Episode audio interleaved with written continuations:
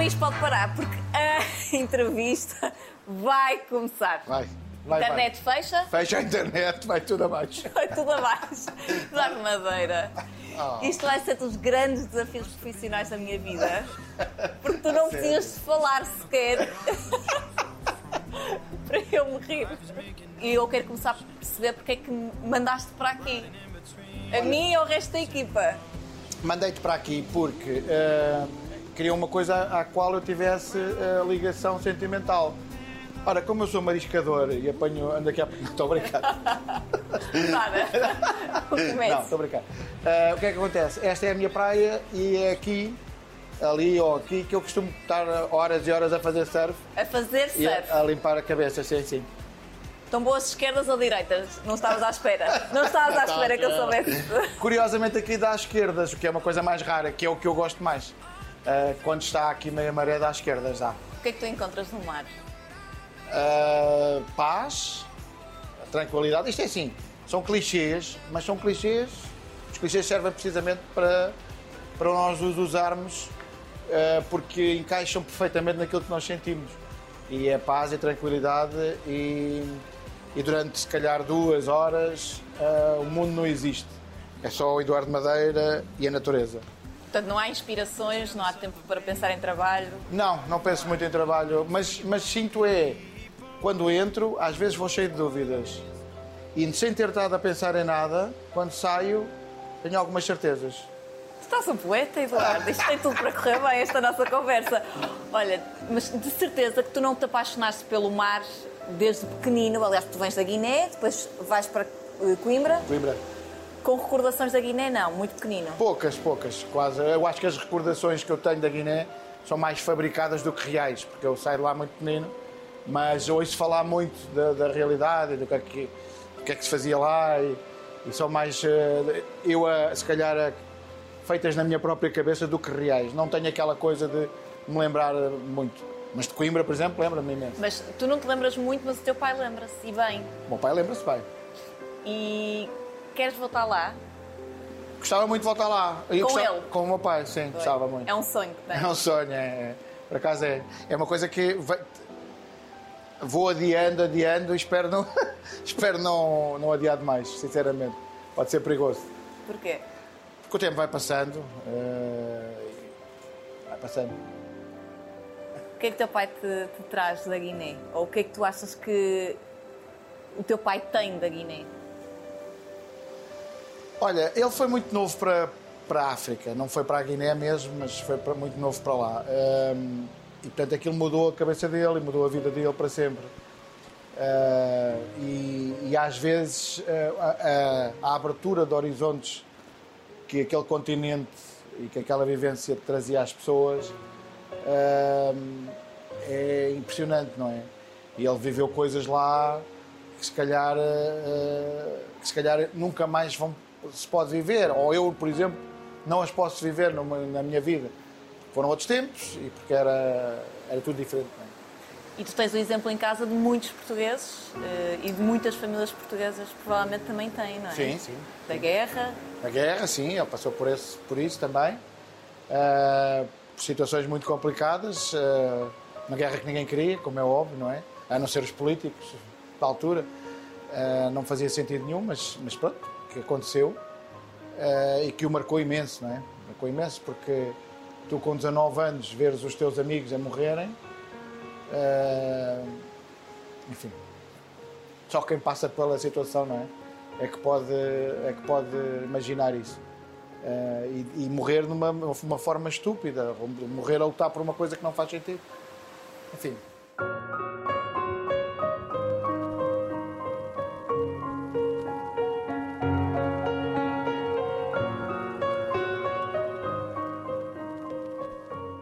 Sem querer entrar muito por aí, mas. E infelizmente tu sabes o que é que é perder um amigo Sim. tão novo. Um, isso também te fez mudar a tua forma de estar e de viver um, no teu dia a dia? Começaste a ver a vida de outra forma? Sim, sim. Uh, eu acho que o, aquilo que te acontece quando, quando perdes pessoas muito próximas é que, pelo menos no meu caso, Não, eu não consigo falar por toda a gente. Uh, mas no meu caso o que aconteceu foi que aprendi a relativizar as coisas, sabes? Uh, nada é mais importante do que viver. Uh, ou seja, ah, estou a ter um problema gravíssimo, tenho isto, tenho aquilo, tenho que resolver, dá-me um pé. Estou vivo, não é? Ok? E portanto, eu acho que isso é, em última análise, o mais importante: é vivermos, estarmos vivos. Depois é aproveitarmos essa vida.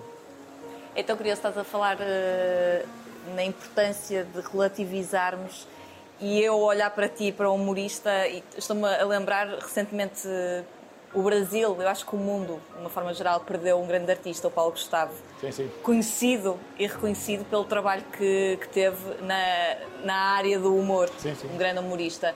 E ele dizia, e eu concordo e assino por baixo, que o humor salva e que rir é um ato de resistência de alguma forma sentiste que o humor salvou? Tem algum, algum ponto da tua vida? Salvou. Eu acho que o humor começou, começou a salvar-me logo na, em pequenino, na escola. Porque há sempre aquelas histórias de, dos mais crescidos e de coisa. E eu acho que a minha veia humorística revelou-se logo aí, de forma a conseguir que eles uh, me aceitassem e mas salva de uma maneira mais profunda, porque uh, o humor uh, põe a nu as fraquezas e as coisas que não estão bem, o que, o que não está bem, o que não, aquilo que não é de acordo com os padrões. E isso uh, obriga-nos a refletir e, e obriga-nos a evoluir. não é por acaso que só nós é que rimos, não é?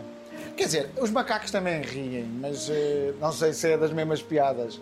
Eu acho que é tipo, ah, aquela banana. nós não, nós rimos de pensamentos mais complexos, de, de, brincadeiras mais complexas. Isso é único. Mas eu acho, Maria, que o que salva, e não, tô, não indo contra diretamente as palavras do, do Paulo Gustavo, o que eu acho que o que salva, na verdade, não é o humor, é o amor o amor que tu metes nas coisas, em tudo o que fazes, uh, inclusivamente quando és humorista no humor, mas em tudo, o, o amor que tu metes a fazer as tuas entrevistas, o amor que os câmaras metem a fazer uh, o seu trabalho, o amor que tu metes nas coisas e o amor é que vai salvar o mundo. E é isso que salva a última análise.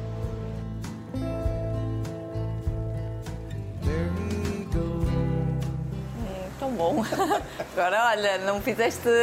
Eu olho, eu olho para o Eduardo e eu tenho sérias dificuldades em qualquer personagem que tu uh, fazes. Eu sou uma fã incondicional e, e quero deixar isto bem, bem claro.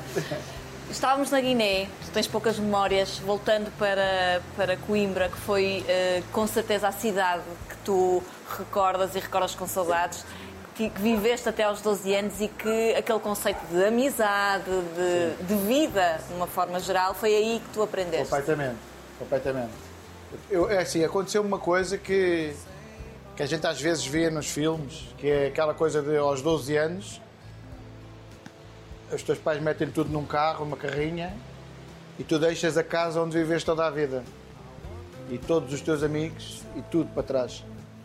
Uh, isso foi duríssimo. Na altura foi duríssimo para mim. Mas foi uma opção de trabalho dos teus pais? Foi, foi, foi. Uh, foi por questões de trabalho e de, de, vida, essa alteração de virmos viver para Lisboa. E, portanto, uh, foi duríssimo para mim. Eu lembro perfeitamente desse dia. É uma coisa cinematográfica que eu tenho na minha cabeça, que é eu no banco de trás da carrinha, olhar para trás, criança, e a chorar e dizer adeus. Epá, isto aconteceu-me. Isto aconteceu-me, sim. Uh... É daquelas coisas que tu. Uh, é engraçado porque nós vivemos com os nossos pais, há coisas que nos marcam pela negativa e que nós dizemos, eu pelo menos isso acontece, me digo assim, eu nunca irei fazer isto com os meus filhos. Se tu agora tivesses que mudar a tua vida toda, uh, a Leonor tem, tem 7 anos, tens uma filha muito pequenina, mas tu uh, ponderavas mudar ou ponderavas ficar sempre no mesmo sítio pelos teus filhos? É uma grande pergunta. É uma grande pergunta. Sabes porquê? Porque, por um lado, aquela, aquela coisa da proteção leva-me a dizer eu nunca faria a mesma coisa à Leonora ou aos meus filhos que fiz é daquele momento uh, que me fizeram a mim. Mas por outro, foi aquilo que fez de mim aquilo que eu sou. Ou seja, a vida não é só feita de momentos bons ou que a gente pensa que são bons ou que nós. A vida é feita de tudo, é o somatório de tudo. E o somatório de tudo tem é que ser, tentarmos que seja saldo positivo. positivo. Uh, e se tu vires a coisa para o lado positivo, o saldo parece quase sempre positivo. Uh, eu acho que aquele momento que poderia ser altamente traumático, ou que foi, se calhar traumático, uh, ao mesmo tempo. Trouxe-te até aqui. Trouxe-me até aqui. Yeah, é isso mesmo.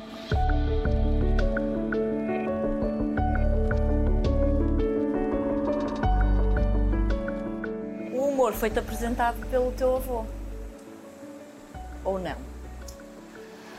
Uh, o, o, avô que tu estás a falar é o meu avô paterno. Uh, eu acho que sim, eu acho que ele foi muito importante, porque ele era um grande contador de histórias e e... Há sempre um na família. Não é? Um! Exatamente. Há sempre um. Um tio, um avô. É, ele contava histórias, e o meu pai também, mas o meu avô contava histórias. Uh, uh, Juntavam-se as pessoas para ouvir Sim. e para rirem com ele. E eu absorvia aquilo, adorava ouvir aquilo. A maior parte das coisas nem percebia, porque eu era miúdo, não é?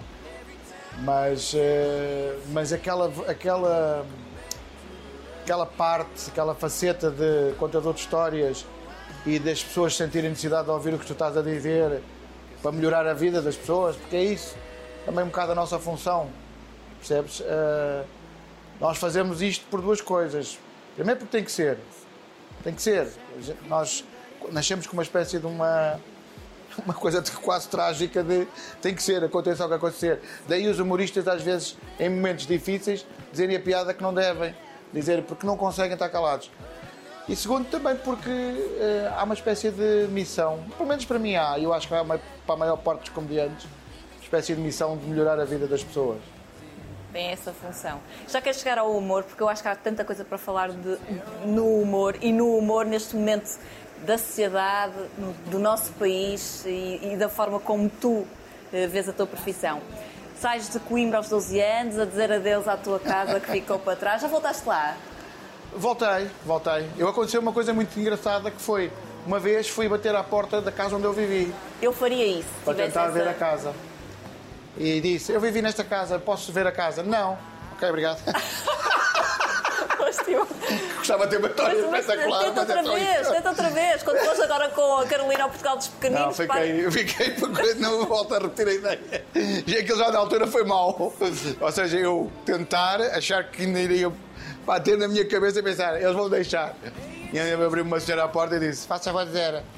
Eu, eu vivi nesta casa, gostava de ver a casa, não pode ser. E eu. Se calhar não acredito okay. em Eduardo. Mas se calhar não acreditou que eras tu. Podias ser um gatuno. Sim, sim. Eu tenho um bocado de cara de gatuno e eu compreendo que a senhora tenha vacilado. Olhou para mim e disse: Não me parece. Como viveu aqui com esta cara. Mas olha, depois vieste para Lisboa, Cascais logo? Não. Não, não, não. Lisboa. Não, não, não. Vivi em Lisboa e vivi na Margem Sul também. Também. Também. Foi aí que também foste buscar uh, muita da tua. Ih. Meu Deus. Meu Deus. Aí é que vem a fonte maior. É tudo bom. Inspiração, não é? É que ninguém disse. Maravilha. Nós estamos a falar da inspiração do. Que maravilha. Aí eu acho que há uma galeria de bonecos que eu faço uh, que vão todos, todos diretamente uh, beber ali. Porque é um sítio muito, com muita variedade de pessoas. Uh, de, pessoas do Alentejo, pessoas que vêm da África, pessoas que vêm daqui, da lá. e é tudo muito cómico há uma criatividade imensa no, nos. Na, as pessoas, por exemplo, abrem um negócio, o nome do negócio não pode ser um nome normal. Há uma criatividade. Não, eu ouvi uma churrasqueira que era o frango Sinatra. Existe. As pessoas não se limitam a abrir uma churrasqueira, metem frango Sinatra e tu passas e dizes: Não, não acredito. Portanto, é esse tipo de coisas. Depois disso, tudo é possível, não é? Pá, uma pessoa ri sempre, sempre, toda a hora. Ai, eu nunca vou esquecer disto. Vamos recompor. Vamos voltar a motos sérias. tá, vamos conseguir. Vamos embora. Que eu não quero chegar ao humor e estamos sempre ao humor.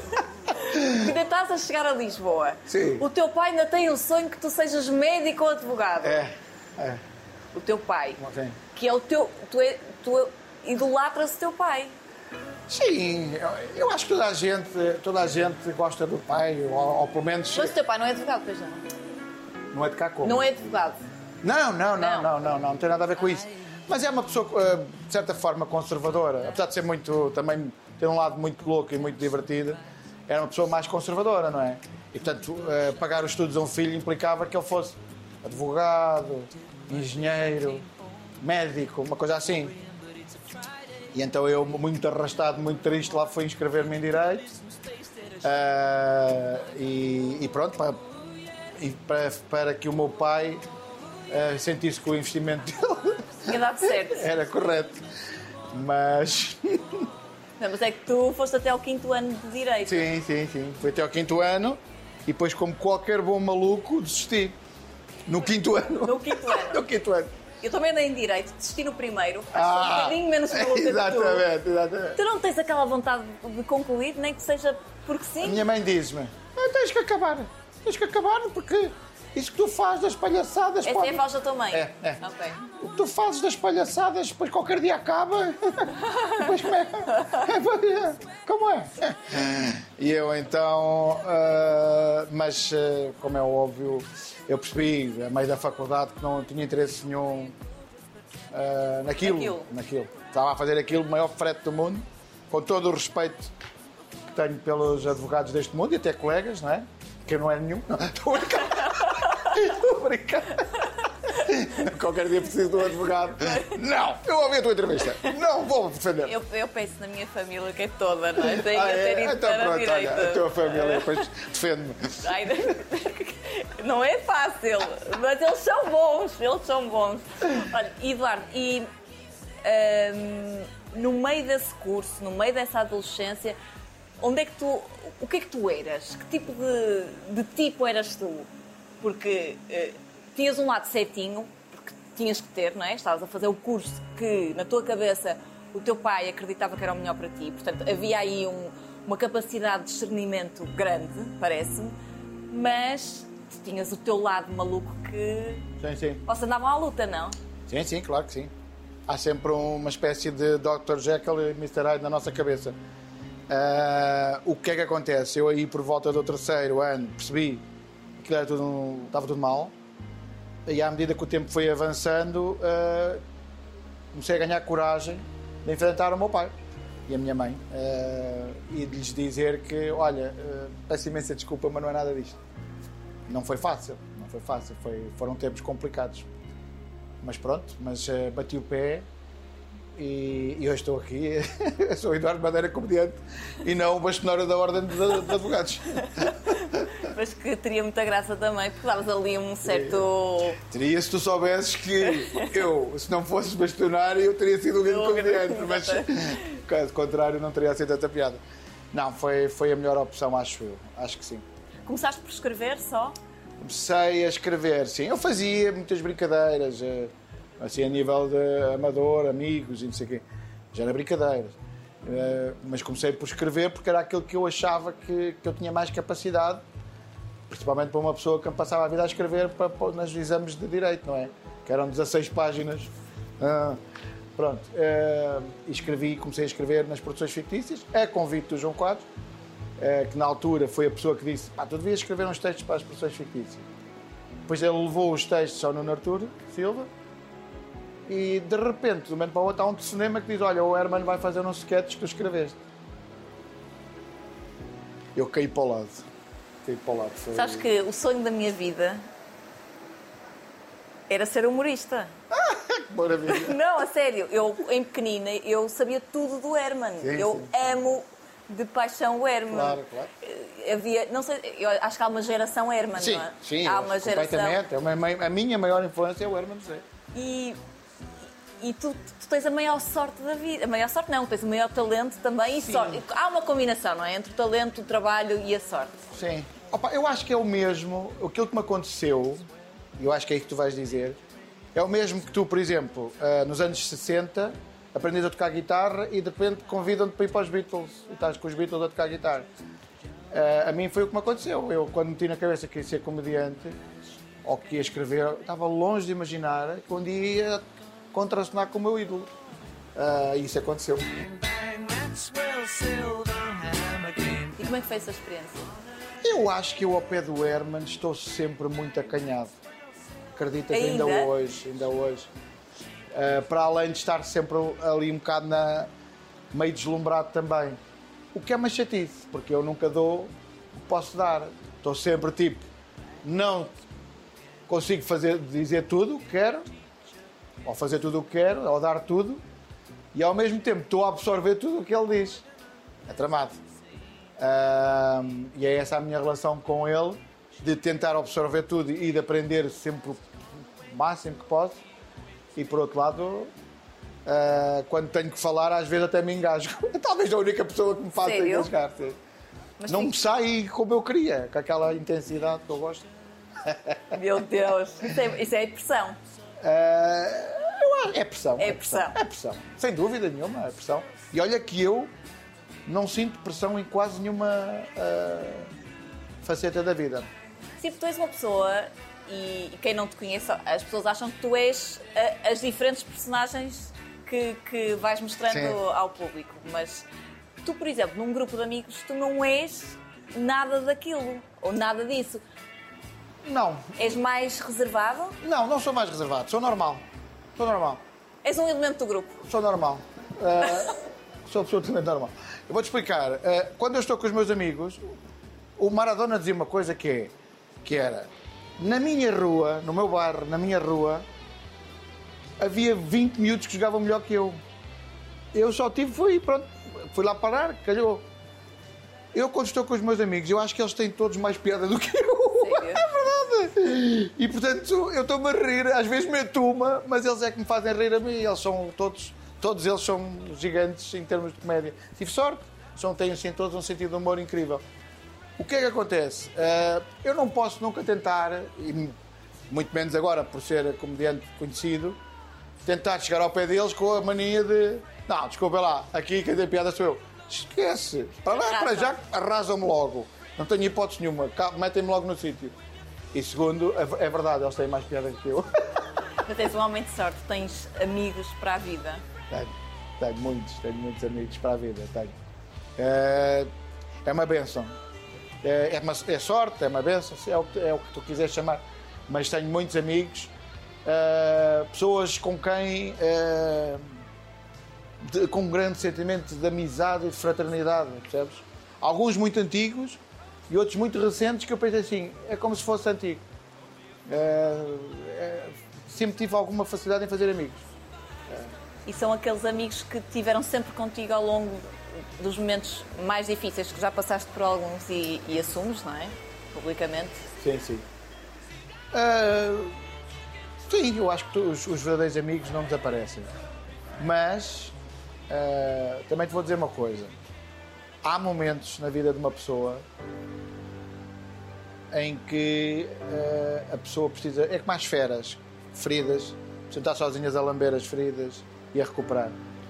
E há, houve momentos tão complicados na minha vida, como há noutras pessoas, que eu na verdade não procurei os amigos. Eu queria estar sozinho mesmo. Sei tão bem do que falas. Pois. Uh, e portanto, se eles não estiveram mais em certos momentos, foi precisamente porque eu também não queria estar com ninguém. Uh, achava que, que o processo pelo qual estava a passar teria que ser eu a dar a volta. Mas qualquer, há vários amigos que eu tenho Há outros que não também se revelaram ser diferentes, mas há vários que eu sabia que podia procurá-los e que encontravam um refúgio no peito deles, não é? Como, como diz o, o, o. Uh, mas uh, nos momentos mais difíceis eu acho que preferi sempre a solidão e fazer o processo sozinho e recuperar sozinho. Dizes, eu concordo que a vida é feita de muitos sucessos, mas também de enormes fracassos desses enormes sucessos e, e, grandes fracassos, o que, é que, o que é que te fez tornar o homem que és hoje? O que é que, tu, o que, é que te marcou mais enquanto, enquanto pessoa, enquanto homem? Uh, olha, marcou-me. Uh, uh, há muitas coisas que me marcaram. A, a, vida é, é, feita de muitas surpresas e muitas coisas, muitos momentos. eu acho que o meu maior.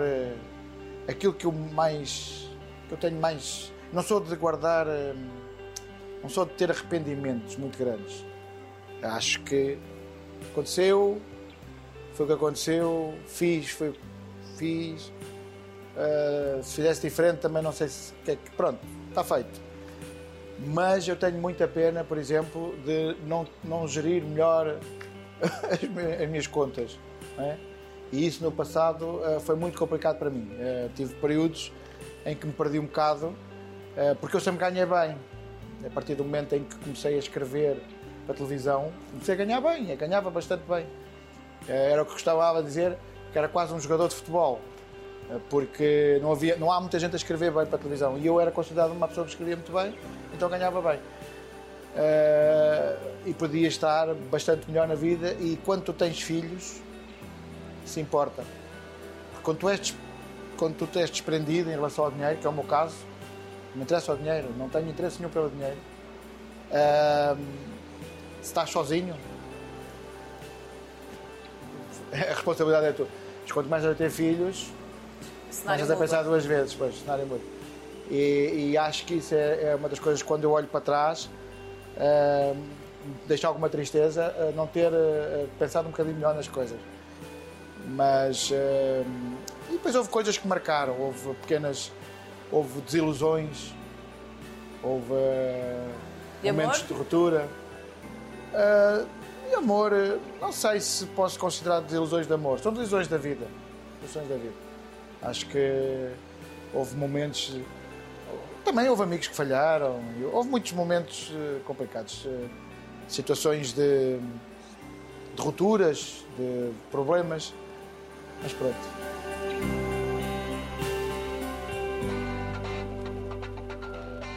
Consideras que há momentos marcantes na tua carreira que fizeram chegar ao Eduardo Madeira, humorista, que hoje vemos na televisão e que, e que adoramos? O que é que te, qual foi, quais foram os pontapés de saída? Olha, foi escrever para o Herman e depois, mais tarde, a conversa da treta toda. Eu escrevi a conversa da treta com, com um dos meus melhores amigos, Filipe Almeida Fonseca, eh, e com o Rui Cardoso Martins também. Uh, e depois foi começar a. Depois houve, houve aquela história do Cebola Mol, que foi uma coisa assim um bocado estranha. Música. Uma, canção, uma banda uh, que teve muito sucesso e que fez, fizemos muitas queimas das fitas e não sei o quê. Depois a stand-up comedy. Depois os contemporâneos. Foi um programa que, que onde eu, eu acho que ali cheguei à conclusão que podia arriscar mais como ator. E o que é certo é que eu nunca mais deixei de ser ator de comédia até hoje. Portanto, foste escrevendo sempre escrevendo atrás sempre, das, das, câmaras para outros sim, sim, dizerem sim. aquilo que tu escrevias e depois agarraste a e cena. depois agarrei e depois já chegou uma altura que as pessoas começaram a ver só como ator de comédia. Esqueceram-se da minha origem. Uh, e hoje em dia há muita gente que, que diz Eduardo Madeira, grande ator de comédia. Bom. E eu pensei assim, ok, está bem, está bem dito, mas, uh, mas não é essa a minha gênese e não é só isso que eu sou. Uh, já é bom, eu gosto muito de ser ator de comédia. Mas na verdade eu escrevi coisas muito interessantes, gravei discos, eh, escrevi livros, fiz filmes, escrevi e fiz filmes. Uh, enfim, é, mais, é um bocadinho mais alargado. Alargado. Falando do humor enquanto uh, forma de estar na vida e em Portugal. Nós estamos a passar uma fase muito difícil. Uh, já vivemos a fase do, da Inquisição, já vivemos a fase do, da PID e agora estamos numa fase de redes sociais em que as coisas são sim, muito sim. perigosas. Estão. Tira-te algum gozo a fase que atravessamos enquanto sociedade? Não se poder dizer aquilo que se pensa. Tira, tira. Tira-te É muito perigoso. É muito perigoso porque é, na verdade, uma, uma restrição à liberdade, de, à nossa liberdade de expressão, não é? É de facto, como tu dizes e bem, uma espécie de nova PID, ou, claro, sei a parte física, fasta, mas psicologicamente funciona assim. E eu já fui, já dei comigo a pensar se vale a pena fazer esta piada ou não, uh, porque já sei que vai, vai provocar reação. Claro que vale a pena. Nós não podemos ceder a isso.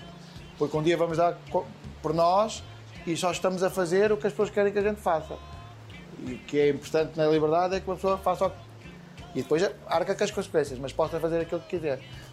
Uh, eu acho que estamos a viver tempos muito complicados nas redes. Eu costumo dizer que as minhas redes sociais são um, um clube náutico.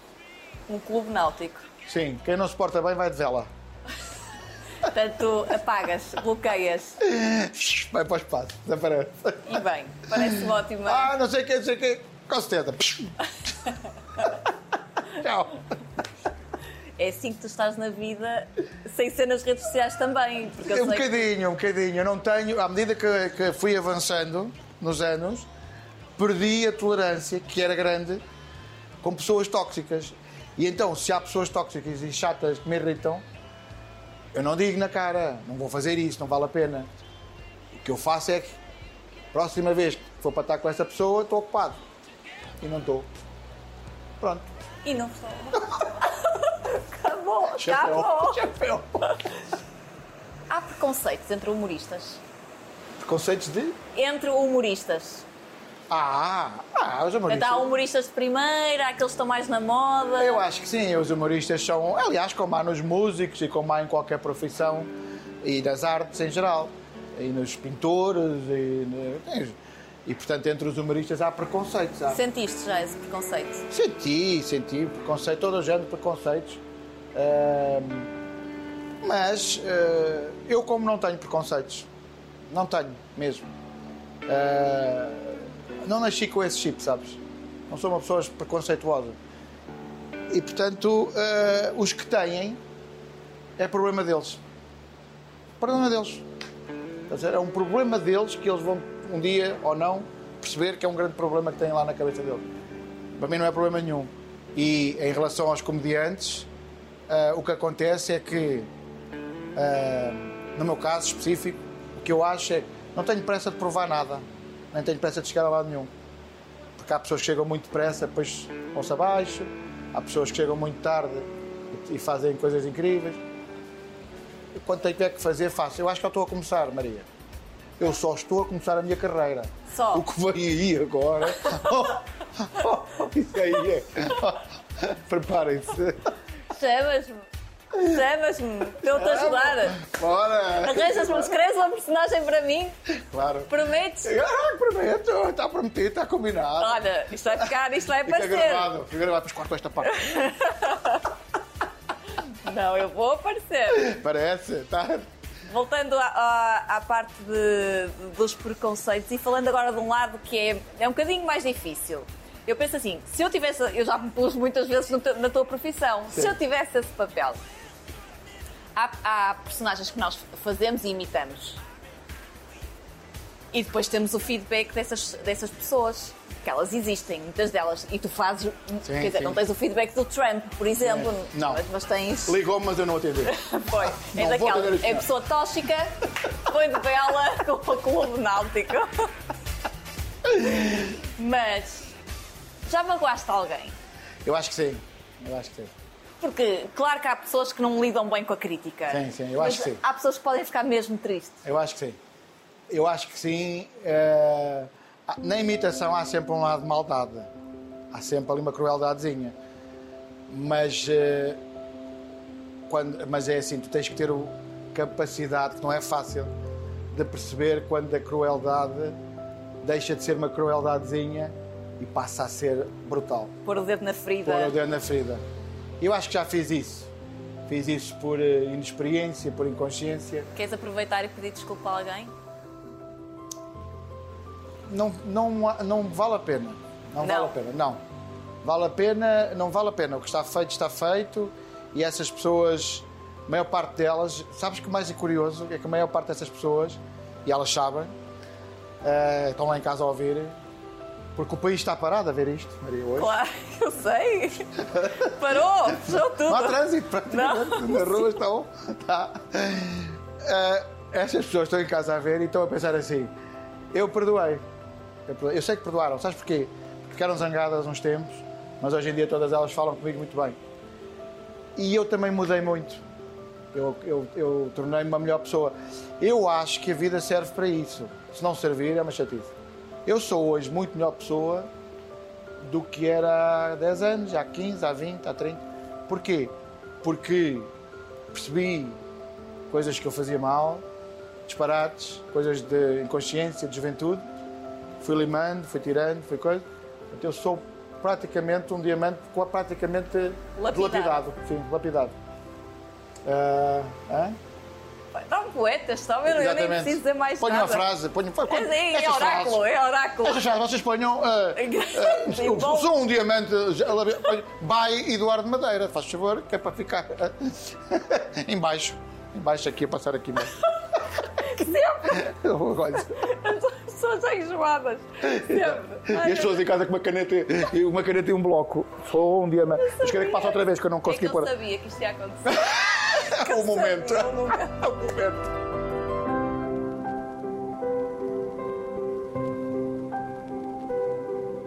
A Joana, metade quase da tua idade, na altura que a conheceste. Sim, é verdade. Mais preconceitos enfrentaste aí? Muito preconceito, muito preconceito. Foi muito atacado. Eu e ela. Mas atacado mesmo? De... Atacados mesmo, atacados mesmo. Ouvi coisas muito desagradáveis. Nunca tinha tido nenhum interesse por uh, mulheres mais novas. Antes... Tu tinhas 30 e muitos? Tinha 39, 39 anos. Uh, e ela tinha 20. Nossa diferença é 19 anos. Conheceram-se em trabalho? Foi. Ela, foi, ela tinha vindo do, do Alentejo estudar na escola de teatro de Cascais, no TEC. Uh, e, para pagar um bocado as, as despesas dela, não sei o quê, fazia figurações aqui e lá e foi parar ao Estado de Graça, onde eu estava a fazer, onde eu trabalhava. Eu estava a viver um período bastante conturbado na altura e andava com a cabeça coisa e nem sequer dei por ela. Ela andava lá, nem sequer dei por ela. Uh, até que estamos a fazer, a, a, ver umas imagens que eu tinha feito uma coisa com ela e o realizador, o Fernando Ávila, que já partiu e que era uma pessoa com uma visão incrível para para a comédia. Aliás, ele era um grande realizador de comédia. Precisa... Olhou e disse: Epá, esta miúda tem muita piada. E eu olhei: Ah, pois tem, pois tem. E foi a primeira vez que eu percebi: Mas esta miúda teve ainda há bocado comigo. E depois, quando voltei a vê-la, comecei a conversar e não sei o quê. Ela contou uma história dela e não sei o quê. Epá, e conversa puxa conversa. a coisa deu-se, não é? Bem dado, já vai segunda, bem dado. Segunda filha, Carolina. Carolina. Parabéns. Obrigado. Estamos assim naquele primeiro mês, que é, é um mês maravilhoso. É. Portanto, se eu cair para o lado é porque adormeci, ok? Mas está a ser difícil este. Não, não. Calminha. Não, não, não. Eu para já adoro crianças. É alguma coisa que facilita imenso. Adoro crianças, sempre quis ser filhos, muitos filhos. Tens o Rodrigo mais velho, Tenho o Rodrigo mais velho, primeira relação. Da minha primeira relação e agora a Leonor tem sete e agora a Carolina. Mas eu creio que vou ter mais. Uh, vou ter mais. Estou já aqui a deixar isto no ar, agora vocês é que veem. Com a Joana, espero. eu também espero que seja com a Joana. Mas eu acho que ela também quer, ela quer muito, aliás. Ela também gosta de crianças, portanto, estamos bem, estamos sintonizados. Nós estamos aqui a brincar, mas estamos a falar de uma relação que começou dessa forma e vocês enfrentaram um mundo em termos de preconceitos, havia aqui uma grande diferença de idades, mas a Joana podia ser e é muito mais nova que tu, mas trouxe-te trouxe-te uma segurança e uma serenidade que tu aprecias e muito. Sim. Sim, ela é... Sabes o que é? é, é há pessoas que são imãs para situações boas, para alegria, uh, traem. Uh, eu costumo dizer, eu costumo comparar essas pessoas ao sol, ok? As, ficas, há, há, há, coisas que ficam ali a gravitar à volta uh, porque elas têm, são fortes, puxam. E a Joana, não sei se sabe, mas ela tem essa, essa, essa grande qualidade. E ela trouxe para a minha vida não só grandes momentos, como duas filhas lindas, como uh, grandes amigos, grandes pessoas, pessoas uh, incríveis que eu não conheceria e não estaria com elas e não fizeram a minha vida muito mais feliz.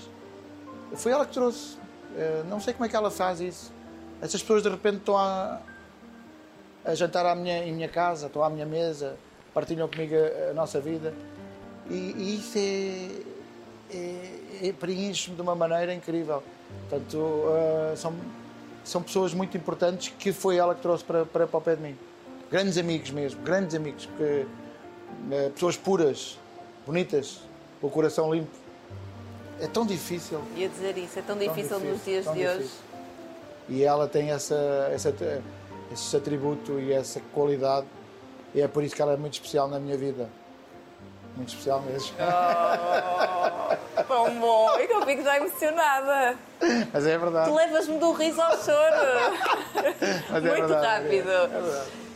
Este desafio que estás a enfrentar em termos profissionais na TVI, e isto foi uma mudança grande, sair do canal do Estado. Sim. Hum, em que tiveste o teu início, pode-se dizer, em que Sim. trabalhaste com as pessoas que tu admiras, em que claro fizeste que projetos muito bons. Não posso deixar de mencionar o Estado de Graça. Sim, Donos de Estudo, Sim. Patrulha da Noite, muita coisa, fiz muita coisa. Para abraçar um desafio completamente diferente e que te fez agitar aqui as águas, de certeza. Sim, sim, sem dúvida.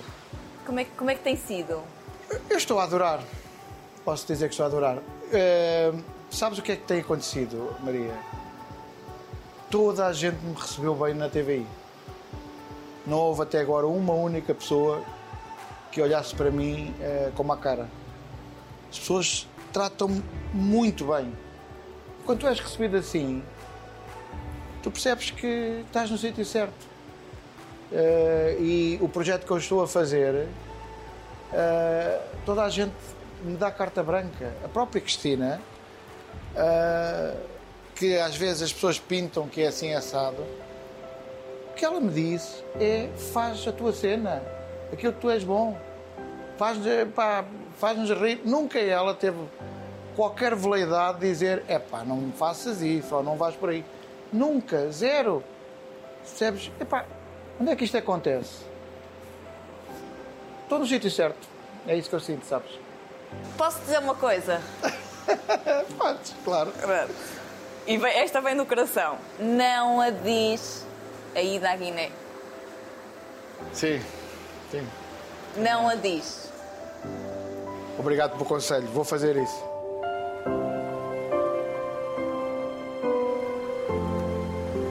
Eu sei que tu tens aí uma coisa com o peso, não é? Estás sempre a tentar ficar em forma. Não, agora estou a fazer uma dieta muito boa. Qual é? É a dieta da berinjela. Já conheces? Não. Podes comer tudo menos berinjela. estás a ver como é que uma pessoa não sabe que estás a falar sério? Ao princípio custa um bocadinho, mas depois habituas-te. Por exemplo, hoje em dia olho para uma berinjela. Quero lá saber. É igual. Não estou nem. É igual. Os meus amigos de São Pedro é, são, são mesmo amigos bons, daqueles que tu que podes contar com eles. Percebes? Fazem-te. Fazem-te.